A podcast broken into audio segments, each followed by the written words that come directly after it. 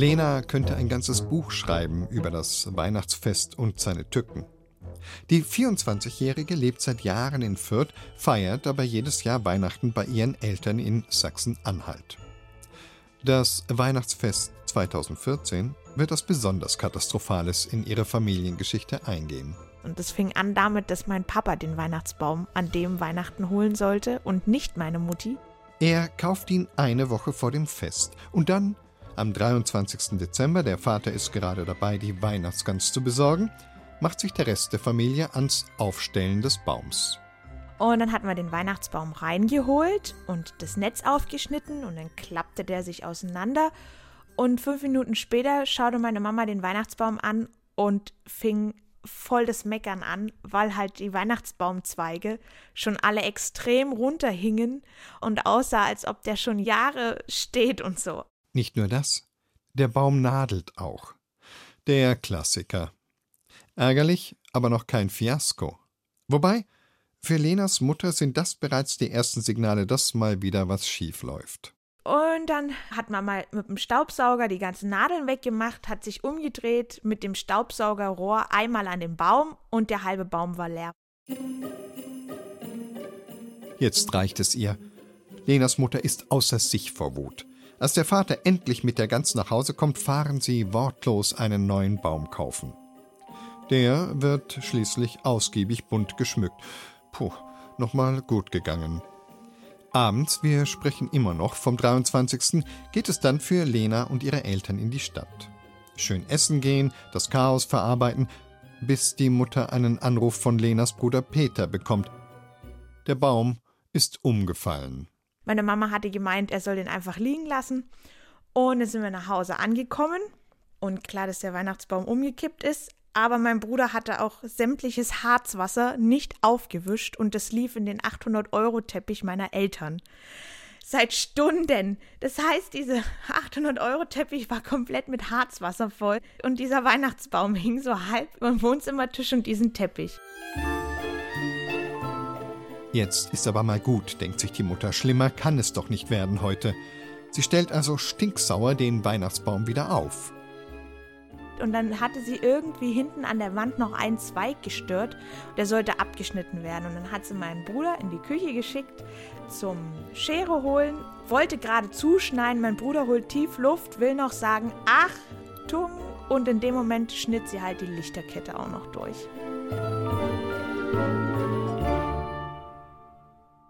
Weihnachten 2014 wollte der Weihnachtsbaum bei Lena und ihrer Familie einfach nicht. Nicht der erste und auch nicht der Nachfolger brachten der Familie Glück. Dafür war die Weihnachtsgans perfekt und köstlich. Also es ist schon regelmäßiges Chaos bei uns. Einfach, ich glaube, weil meiner Mama Weihnachten schon sehr wichtig ist. Wiederum mein Bruder und mein Papa immer so, komme ich heute nicht, komme ich morgen und ist halt Weihnachten, gell? Und ich kann es aber auch verstehen, dass ihr das so wichtig ist. Vor allem ist es uns ja eigentlich allen wichtig. Aber ich glaube, meine Mama hat da besondere Ansprüche.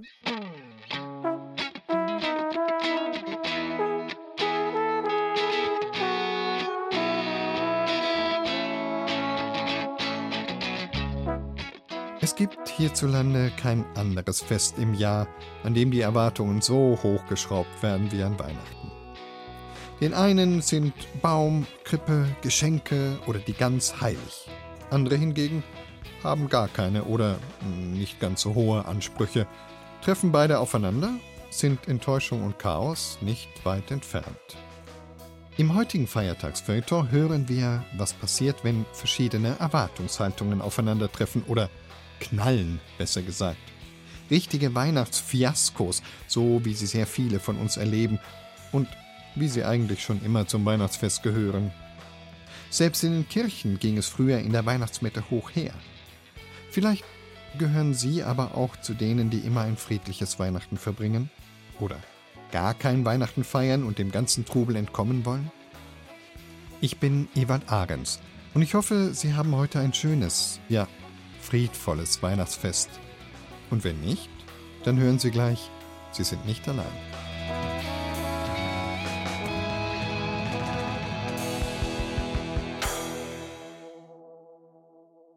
Weihnachten ist ein Fest der Familie. Aber wenn die Familie in alle Winde zerstreut ist oder es vielleicht gar keine gibt, dann braucht man einen Ersatz, um nicht allein vor dem Tannenbaum oder der Zimmerlinde zu sitzen. Unter den vielen, meist sehr alkohollastigen Ersatzangeboten gibt es auch so schicke Veranstaltungen wie weihnachtliche Dinnerlesungen. Die stimmungshungrige Seele bekommt Literatur und der genusslüsterne Magen ein ordentliches Stück Gans. Wenn es denn so klappt wie gedacht. Manchmal klappt es aber nicht so wie gedacht, und das kann dann ziemlich aufregend werden. Für das Publikum, aber auch für die Künstlerinnen und Künstler. Unsere Autorin Petra Nacke hat vor einigen Jahren einen solchen Abend erlebt, der aus dem Ruder lief.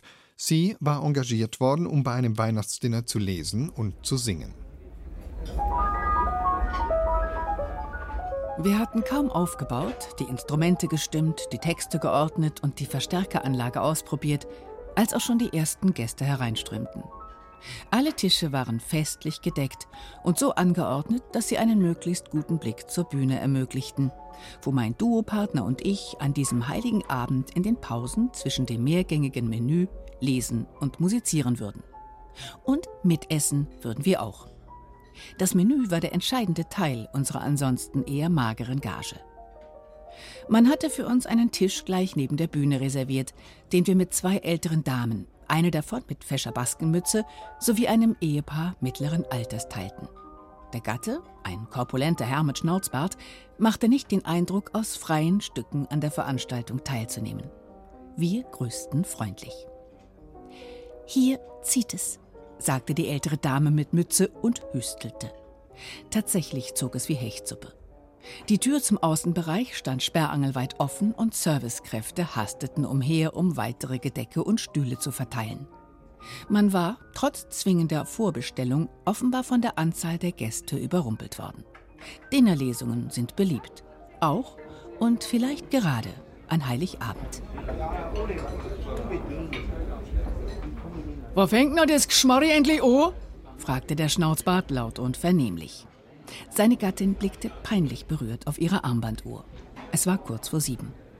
In wenigen Minuten sollte es eigentlich losgehen, aber noch immer wartete eine Traube von Menschen auf Sitzplätze.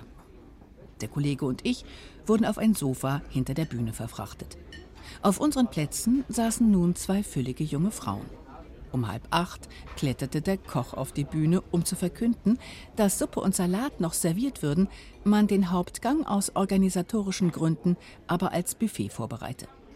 Während die werten Gäste ihre Vorspeisen in aller Ruhe genießen könnten, würden die nötigen Umbaumaßnahmen vorgenommen und die beiden Künstler heute Abend, er deutete auf uns, ein bisschen für weihnachtliche Stimmung sorgen.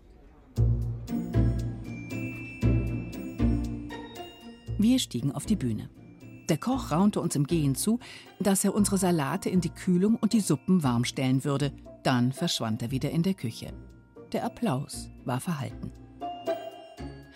Abwechselnd lasen wir ein paar kurze Geschichten, dazwischen sang ich und der Kollege begleitete auf der Gitarre. Das Instrument hatte sich in der Kälte verstimmt und klang wie ein gekränkter Eierschneider. Das dürfte aber kaum jemanden gestört haben, denn Tellerklappern, Möbelrücken und Türenschlagen übertönten alles, auch die Lesung. Wir beschlossen, eine Pause zu machen. Wenigstens so lange, bis die Gäste ihre Suppe bekommen hätten. Leider ging die Suppe vorher aus. Und so musste sich ein Teil der Gäste auch der Tisch direkt vor der Bühne mit dem Salat begnügen. Ich bin sowieso gerade auf Diät, rief eine der beiden jungen Frauen fröhlich in die Runde.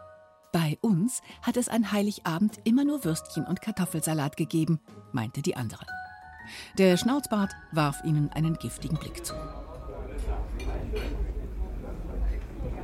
Der Koch hatte unsere Portionen derweil an zwei Gäste verteilen und uns ausrichten lassen, er würde uns später eine Bouillon mit Ei machen. In der Zwischenzeit sollten wir noch ein bisschen musizieren, um für Stimmung zu sorgen. Wir stiegen wieder auf die Bühne. Dieses Mal war es leiser. Vielleicht hatten Suppe und Salat sowie die Aussicht auf den angekündigten Gänsebraten mit Blaukraut und Klößen endlich für weihnachtlichen Frieden gesorgt. Trotzdem lag ein unbestimmtes Grummeln in der von Bratenduft erfüllten Luft. Eventuell war es aber auch nur ein kollektives Magenknurren. Wir lasen möglichst heitere Geschichten und spielten ein paar Songs. Der Kollege hatte die Gitarre wieder in Stimmung gebracht. Gegen halb neun kam eine Bedienung auf die Bühne und verkündete, die Gänse seien demnächst bereit und man bemühe sich um eine möglichst geregelte Verteilung. Deshalb werde sie, die werten Gäste, jetzt tischeweise gruppieren, damit es nicht zu Staus am Buffet komme. Offenbar hatte die junge Frau gewisse Erfahrungen in pädagogischer Gruppenarbeit, wahrscheinlich weniger mit hungrigen Gruppen. Jetzt schaust, dass die Gänse herbringst, Kreizdonnerwetter, polterte der Schnauzbart. Einige Herren knurrten zustimmend.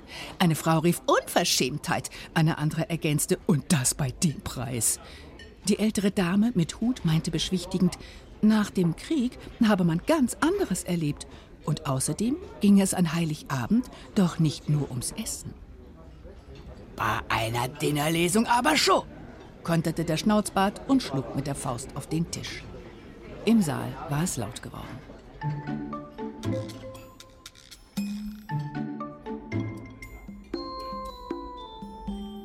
Das Stimmengewirr war nicht mehr zu durchdringen. Gruppenbildung völlig unmöglich. Die junge Bedienung sprang hastig von der Bühne und bedeutete uns, ihr in die Küche zu folgen. Wir folgten, in der Hoffnung auf die versprochene Bouillon mit Ei. Statt heißer Brühe erwartete uns der Koch mit hochrotem Kopf sowie ein Grüppchen von Servicekräften neben einer überschaubaren Reihe mäßig gefüllter Schüsseln und Platten. Es herrschte betretenes Schweigen. Tatsächlich hätte die Diskrepanz zwischen der Menge an Klößen, Blaukraut und Gänseteilen und dem Lärm, der aus dem Festsaal drang, nicht größer sein können. Ist das alles? fragte ich schüchtern. Der Koch schnaufte. Es sei schließlich nicht seine Schuld, dass Heiligabend heuer auf einen Sonntag falle und er die Einkäufe deshalb schon gestern habe erledigen müssen. Nur über das vermaledeite Internet hätten die Leute dummerweise auch heute noch reservieren können. Er habe, redete der Koch sich weiter in Rage, Blaukraut und Soße so weit gestreckt wie möglich und widerwilligst Miniaturklöße geformt. Aber aus einer Gans drei zu machen, sei ein Ding der Unmöglichkeit. Er sei schließlich nicht Jesus. Als wir zurück in den Saal gingen, mit einem etwas mulmigen Gefühl im Bauch, war ein Wunder geschehen. Die Tische hatten sich merklich geleert. Offenbar war einigen Gästen die Hutschnur gerissen. Auch der Schnauzbart und seine Gattin waren verschwunden. Diejenigen, die geblieben waren, schienen diesen Abend partout genießen zu wollen. Es wurde geplaudert, Wein getrunken, gelacht. Es herrschte eine friedliche, ja weihnachtliche Stimmung. Koch und Servicekräfte wurden mit Applaus begrüßt, als sie den Hauptgang servierten und später das Dessert. Auch wir wurden beklatscht, als wir wieder auf die Bühne stiegen, Geschichten vorlasen und musizierten. Selten hatten wir ein freundlicheres Publikum als beim letzten Auftritt dieses Abends. Nur ein Weihnachtsdinner bekamen wir nicht. Auf dem Heimweg hielten wir an einer Tankstelle um uns wenigstens ein paar Erdnüsse zu besorgen. In einem Würstchenwärmer auf der Glastheke dampften bleich und wie vergessen ein paar Wienerle vor sich hin. Fröhliche Weihnachten, meinte der Tankwart, als er uns zwei Portionen über die Theke reichte. Fröhliche Weihnachten, sagten wir und bissen rein. Es waren die besten Würste, die ich je gegessen hatte.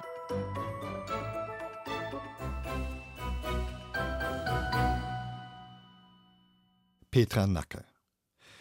Heiligabend in der Zeit für Bayern. Unser Feiertagsfeuilleton dreht sich heute, naja, verstehen Sie es einfach als liebevolle Warnung für die Gestaltung des restlichen Tages. Es dreht sich um alles, was an Weihnachten schiefgehen kann. Weihnachtsfiasko hier auf Bayern 2. Und wir sprechen hier nicht von der leicht versenkten Gans oder dem falschen Geschenk. Im folgenden Beitrag von Gerald Huber geht es richtig zur Sache. Exzessiv Weihnachten gefeiert haben die Bayern nämlich schon früher. Da ist es dann durchaus mal zu Raufereien in der Kirche gekommen.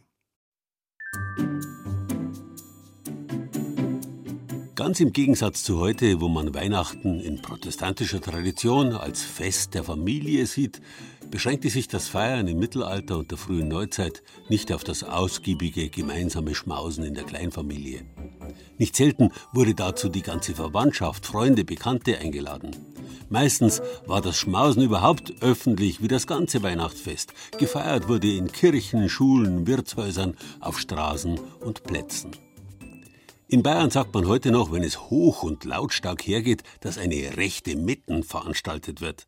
Die Metten in der heiligen Nacht dauerten oft stundenlang bis in den Morgen, in einer, sagen wir, unbeschreiblichen Atmosphäre.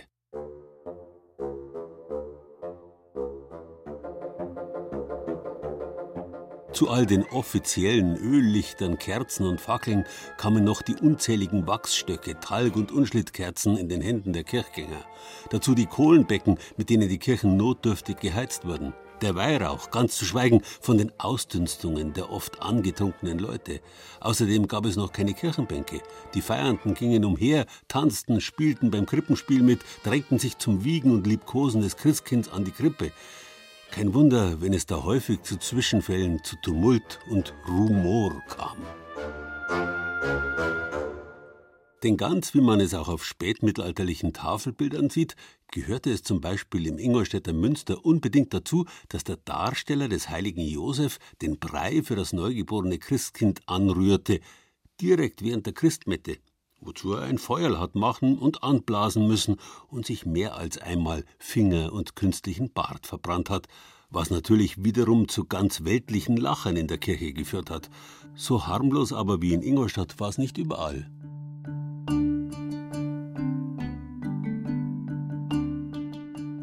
Im Bistum Köln beschach es einmal zu den Weihnachtszeiten in der Christnacht, dass sie das Kindlein in derselben Nacht wiegen und nahmen einen großen Chorschüler, der sollte das Kindlein sein, und legten das Kindlein Jesu in ein Wiegen. Und Maria, die wiegt es. Und das Kindlein fing an, gar heftig zu schreien.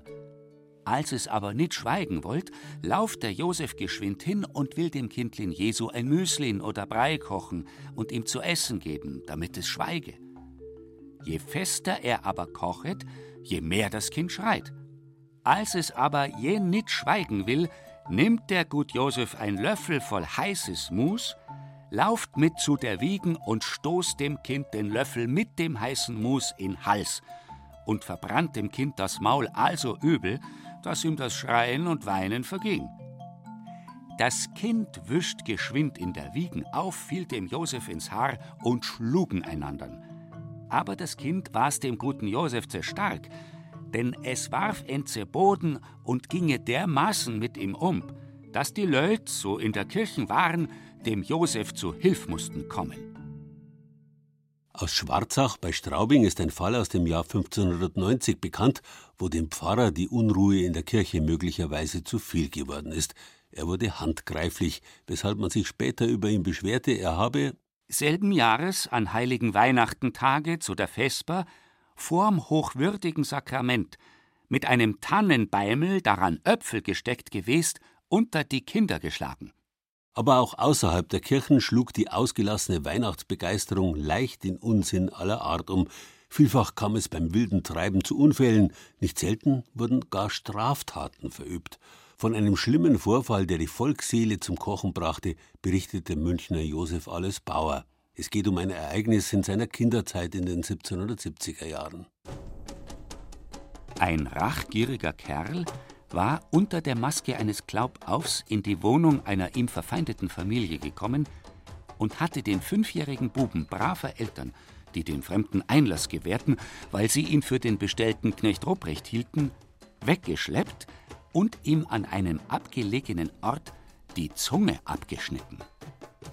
Daraufhin war in genannter Stadt die gesamte Glaubaufmummerei verboten worden. Exzesse wie diese waren selbstverständlich Wasser auf die Mühlen der Reformatoren und später der Aufklärer. Die wilden Weihnachtsbräuche wurden genauso abgeschafft wie der trublige Martinstag oder der ausgelassene Nikolaustag. Jetzt aber war mit dem Pelzmärtel oder dem heiligen Nikolaus gleichzeitig der Gabenbringer der Kinder liquidiert worden.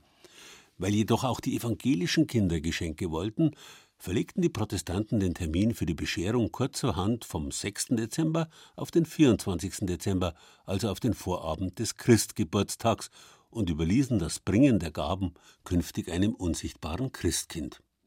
Die Idee vom geschenkebringenden Christkind hat allmählich auch den Katholiken gut gefallen. Seitdem kriegen die Kinder zweimal was.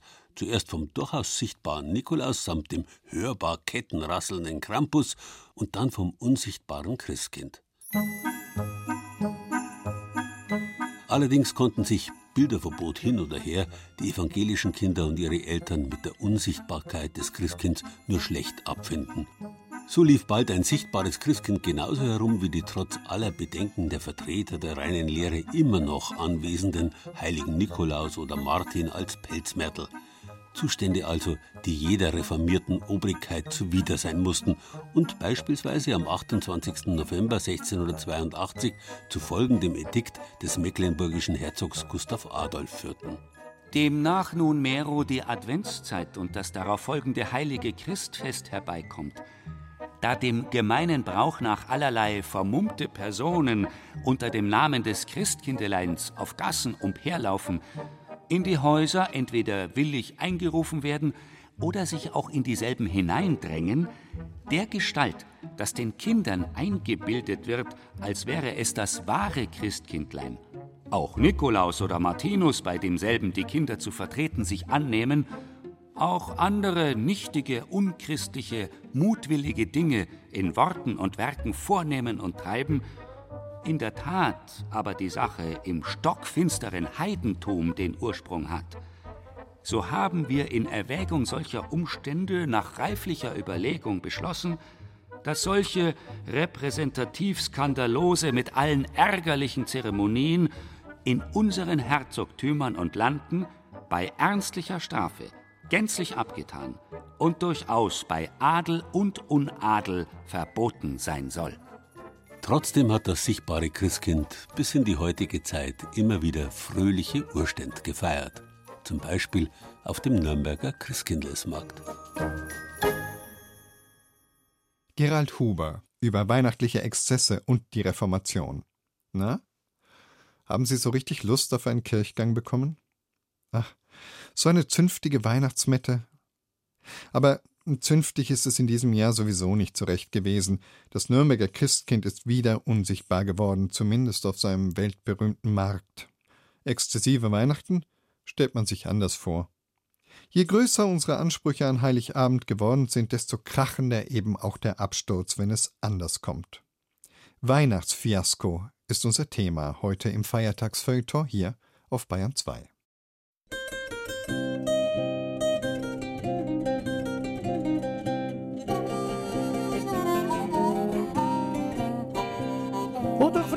singt im Oktober, was kannst denn Schönes geben? Stille Nacht klingt's im November, ja, dies muss man mengen. Und in die Kaufhaus ist Advent, obwohl das Lichtlein noch gar nicht brennt. Nikolais auf die Dächer, meisen die Ski. Und wir in Amerika da strahlen und die Lichter in der Höhe. Der Zittermanne war das mit seinem Adventsblues. Das haben wir gerade noch rechtzeitig hingekriegt, denn im Kirchenjahr gehört der 24. Dezember noch zum Advent. Die Geburt, die wir feiern, wenn es heute nicht noch zu dem einen oder anderen Fiasko kommt, findet ja erst heute Nacht statt. Aber nehmen wir es nicht so genau. Der Geist weht, wo und wann er will, und auch in welcher Gestalt er will. Es muss nicht immer eine Taube sein. Hier kommt die frohe Botschaft von Matthias Kröner.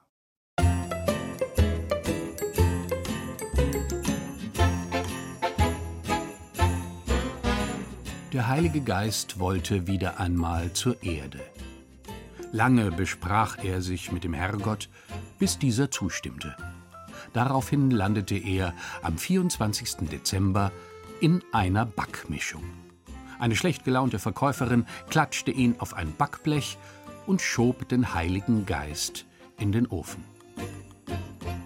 Als er herauskam, war er das, was er werden wollte ein Brot. Die Verkäuferin packte ihn in die Regale hinter sich.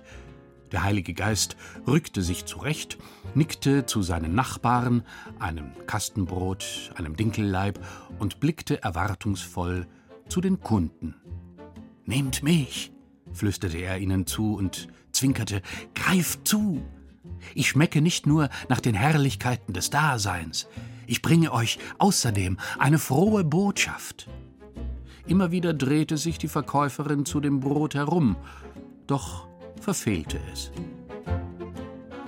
Viele seiner Nachbarn hatten sich schon verabschiedet. Das Kastenbrot, der Dinkelleib, die Brötchen, die nur Albernheiten zu sagen hatten, samt der Rosinenschnecken, die sich sehr viel auf ihre Zuckerglasur einbildeten. Wenig später verließen die letzten Kunden den Supermarkt. Die Schiebetüren glitten ineinander, und nur der Fahrer eines Kastenwagens mit der Aufschrift Die Tafel e.V. erbarmte sich des Heiligen Geistes und lud ihn ein.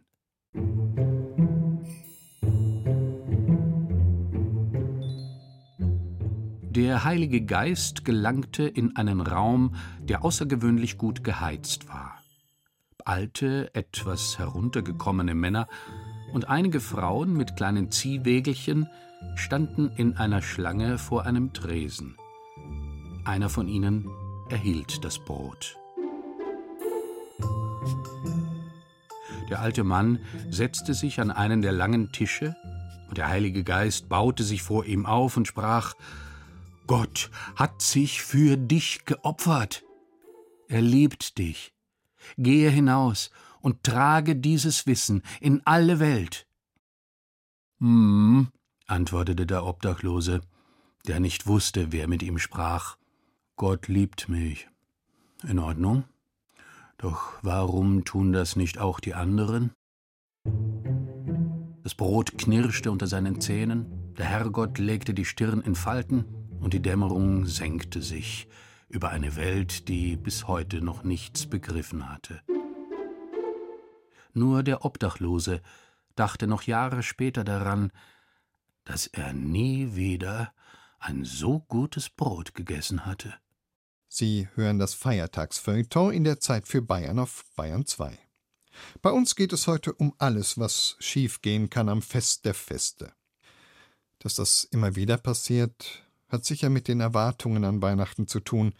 Wenn einem etwas besonders wichtig ist, wenn man sich etwas bis ins kleinste Detail ausmalt und es einem am Herzen liegt, dass es dann auch genauso kommt, dann kann es natürlich auch ganz leicht ganz anders kommen.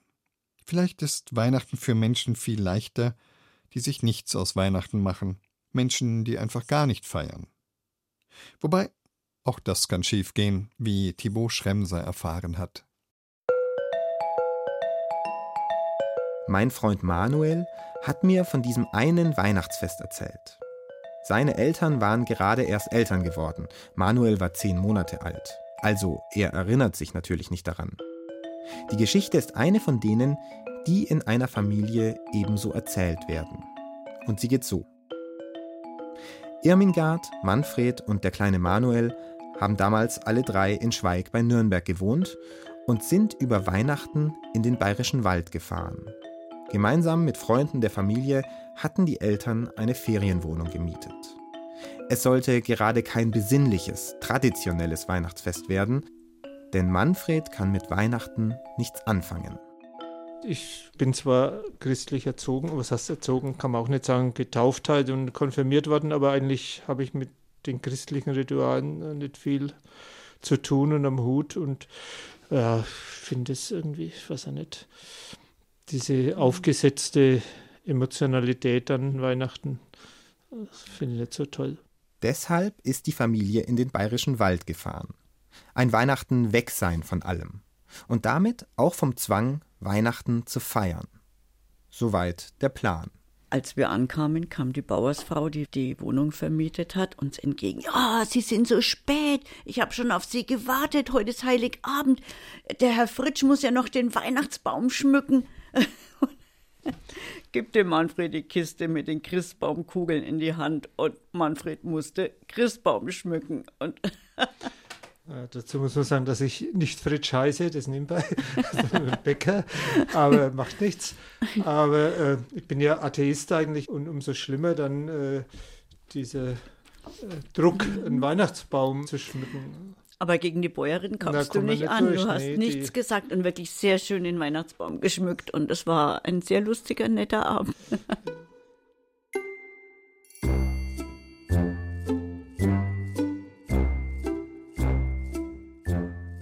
Die Fahrt in den bayerischen Wald war nicht Manfreds einziger Fluchtversuch. In den Jahren danach ist er immer wieder weggefahren über Weihnachten, geflogen sogar. Er hat sich noch weiter von der Heimat entfernt um ja keinen Baum schmücken zu müssen. Und zwar bin ich nach La Gomera geflogen öfters, ne? eben um hier diesen Weihnachtstrube zu entgehen. Und einmal begrüßte uns der Flugkapitän mit, äh, wir kommen an Bord zum Weihnachtsfluchtflug nach La Gomera. Über 3000 Kilometer sind die Kanarischen Inseln von Schweig bei Nürnberg entfernt. Luftlinie. Aber Distanz ist nicht alles. Die Einheimischen feiern dort auch Weihnachten. Aber es gibt eben auch eine Menge Gleichgesinnter. Wenn man Manfred Glauben schenkt, scheint Weihnachtsflucht durchaus eine Massenbewegung zu sein.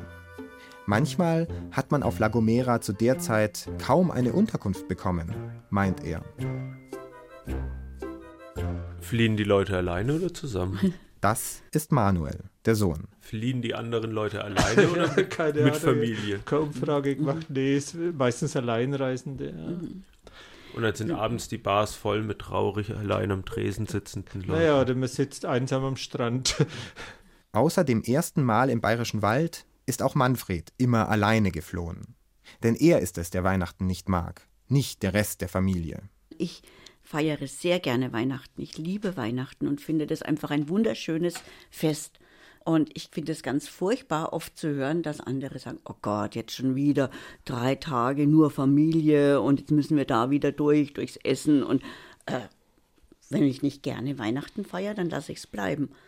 Und deswegen ist Manfred meistens um die Weihnachtszeit weggefahren. Und wir haben immer wunderschön Weihnachten gefeiert, finde ich. Wäre dann interessant, wie du das siehst. Ja, ja, war gut. Irgendwann ist er ja. Irgendwann hat er sich ja von den Erzählungen dann doch überzeugen lassen, wieder hier zu bleiben. Und selbst das kriegen wir gemanagt. Gemanagt kriegen sie das. So ähnlich sagen das alle drei immer wieder in unserem Gespräch am Wohnzimmertisch. Weihnachtsplanungen scheinen nie so einfach gewesen zu sein in dieser Familie. Aber in welcher Familie gibt es keine endlosen Diskussionen über Baum, Krippe, Sitzordnung, Menü und Tagesablauf?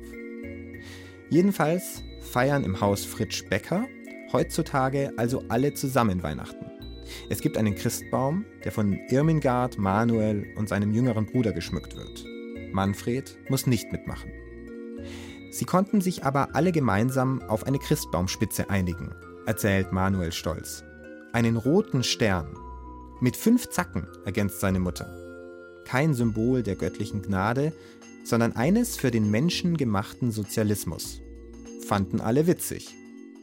Klingt harmonisch, aber ich bin nicht ganz sicher, ob ich dem Braten wirklich trauen kann, ob der Friede wirklich so tief geht, wie alle drei behaupten. Stichwort Braten. Jetzt in diesem Moment, in dem dieser Beitrag gesendet wird, ist der Baum der Familie längst geschmückt Manuel steht wahrscheinlich gerade in der Küche und würde gerne einen Schmorbraten zubereiten. Aber Manfred ist Vegetarier. Deshalb wird es wohl Sellerie und rote Beete geben. Was ich meine, die Familie sagt, sie hat einen Konsens gefunden, wie sie Weihnachten feiern. Aber weder Manfred noch Irmingard können es lassen, am Konsens vorbei zu sticheln. Es gibt ja aber ganz viele Leute, die sagen, das ist mir völlig egal, der christliche Kern ist mir wurscht ich feiere trotzdem. Ja, dürfen die Leute machen, aber nichts dagegen. Ne? Aber meins ist es jedenfalls nicht. Ne? Aber vielleicht machen wir es inzwischen so. Mir ist es gar nicht egal. Die Weihnachtsbotschaft finde ich einfach eine ganz wunderbare Botschaft. Und deswegen sind mir auch diese weihnachtlichen Rituale vertraut und lieb und wichtig. Aber wir können sie gemeinsam nicht begehen. Und für mich ist jetzt so der Konsens, auf den wir uns geeinigt haben, dass es ein Fest ist der Freude. Das heißt, wir verbringen einen schönen gemeinsamen Familienabend und das gelingt uns jedes Jahr jetzt gemeinsam. Wirklich. Und da ist nichts aufgesetzt, außer vielleicht, wenn Manfred kommt und sagt, oh Gott, muss der Baum schon wieder sein? Wir sagen, ja klar. Aber einen neuen Stern brauchen wir langsam, der ist jetzt ein bisschen schief geworden. Dafür haben wir jetzt eine tolle Christbaumkugel mit Stars and Stripes. Wird immer schlimmer. immer mehr Gründe, es nicht zu feiern, die ihr liefert. Ich bin jetzt so hin und her gerissen, wenn ich euch so zuhöre, ob das ein Konfliktthema ist oder nicht. Na, nicht wirklich. Also es ist, nee, eigentlich nicht. Nee. Nee, wir haben einfach einen guten Weg gefunden, wo wir uns Ja, alle ja. wohlfühlen und keiner muss irgendwas tun. Außerdem geht niemand gerne in die Kirche, da ist inzwischen Oemminger doch verloren im Posten, weshalb sie ab und an Gäste einlädt, die dann, dann mit in die Kirche gehen dürfen. Das stimmt, das ist ein bisschen ein Problem, dass da niemand mit mir geht und ich keine Lust habe, jetzt alleine zu gehen, wenn wir gerade hier gut zusammensitzen. Aber dann freue ich mich, wenn wir Besuch haben, dann können wir gemeinsam gehen, das ist schön. Aber gehst du öfter in die Kirche oder nur an Weihnachten? Ich gehe öfters in die Kirche. Aber eigentlich nur. Was? Was? Zur Besichtigung. Ja, zur Besichtigung, nicht zu Gottesdiensten. Das wäre jetzt neu. Ja, ja, jetzt. Äh, Ja, doch, ich gehe manchmal, aber ich muss ist gestehen, sie heimlich? nicht so. Sie geht heimlich in die Kirche.